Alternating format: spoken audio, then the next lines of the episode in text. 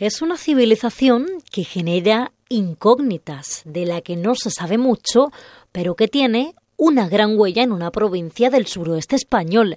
Hablamos de Tartesos y Huelva.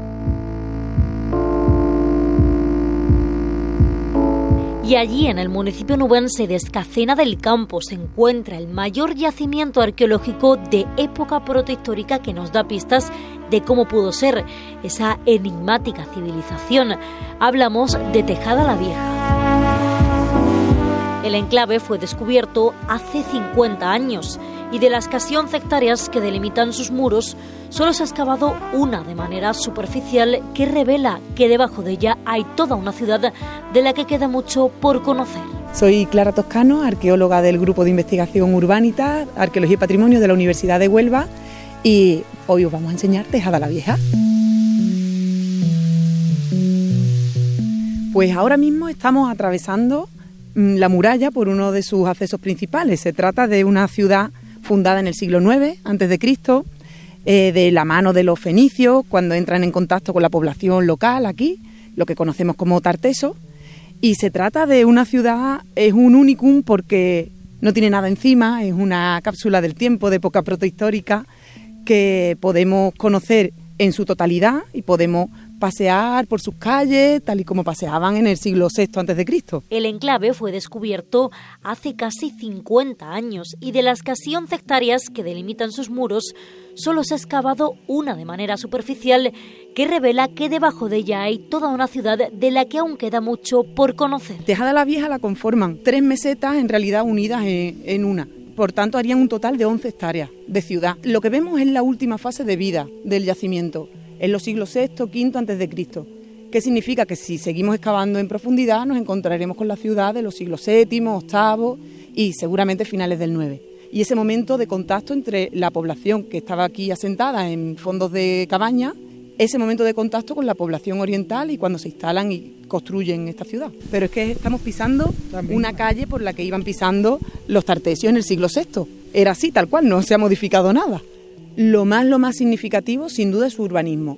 Eh, hay muchas veces que, paseando por aquí, a mí me ocurre y a muchos visitantes también, sientes el peso de la historia, porque vas caminando por las calles donde se caminaba hace 2.600, 2.700 años.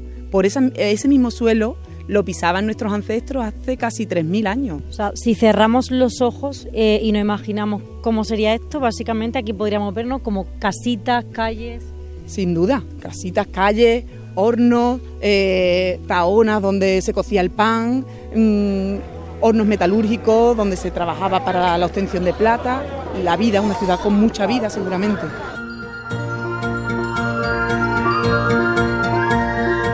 Bueno, ¿y qué hace una ciudad como tú en un sitio como este? Pues la razón de ser del sitio sin duda es su ubicación, porque al norte tenemos la pata del caballo, que sería el camino más directo hacia la faja pirítica ibérica. Si seguimos girando sobre nuestros pies un poquito más, pues en esa dirección tendríamos unos 45 kilómetros aproximadamente la actual Coria, que era la antigua Caura. La desembocadura del Guadalquivir se supone que llegaba hasta esa altura. Claro, ahí tenemos la conexión con el comercio mediterráneo. Y si seguimos girando hacia el oeste, también a unos 40 kilómetros tendríamos niebla. Por tanto, salida al Mediterráneo y salida al Atlántico. Es la razón de ser del sitio.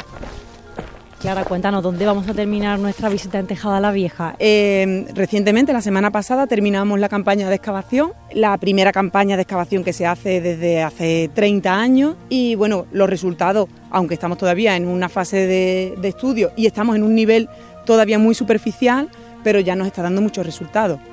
Ya hemos comprobado que la geofísica está en lo cierto, en un porcentaje elevadísimo de los resultados que nos dio. Seguimos con la hipótesis de que se trata de un santuario, podría ser fundacional, pero bueno, los artefactos que nos van saliendo, eh, la pavimentación con grandes lajas de pizarra, todo sigue eh, la tónica de la posible adscripción, vinculación con un santuario. En la siguiente campaña, que bajaremos más, que podremos profundizar más, pues nos encontraremos con el santuario en su fase del siglo VIII y VII a.C. Si queremos venir a visitar Tejada la Vieja, ¿qué, dónde, cómo, qué tenemos que hacer? Pues muy sencillito, tejadalavieja.com. Esa es la página web que además ha creado la Asociación Escatiana, donde pueden apuntarse para venir a visitas gratuitas, que se hacen dos visitas eh, al mes de manera gratuita por los chicos de Escatiana, que son maravillosos. sin duda, no se lo pueden perder.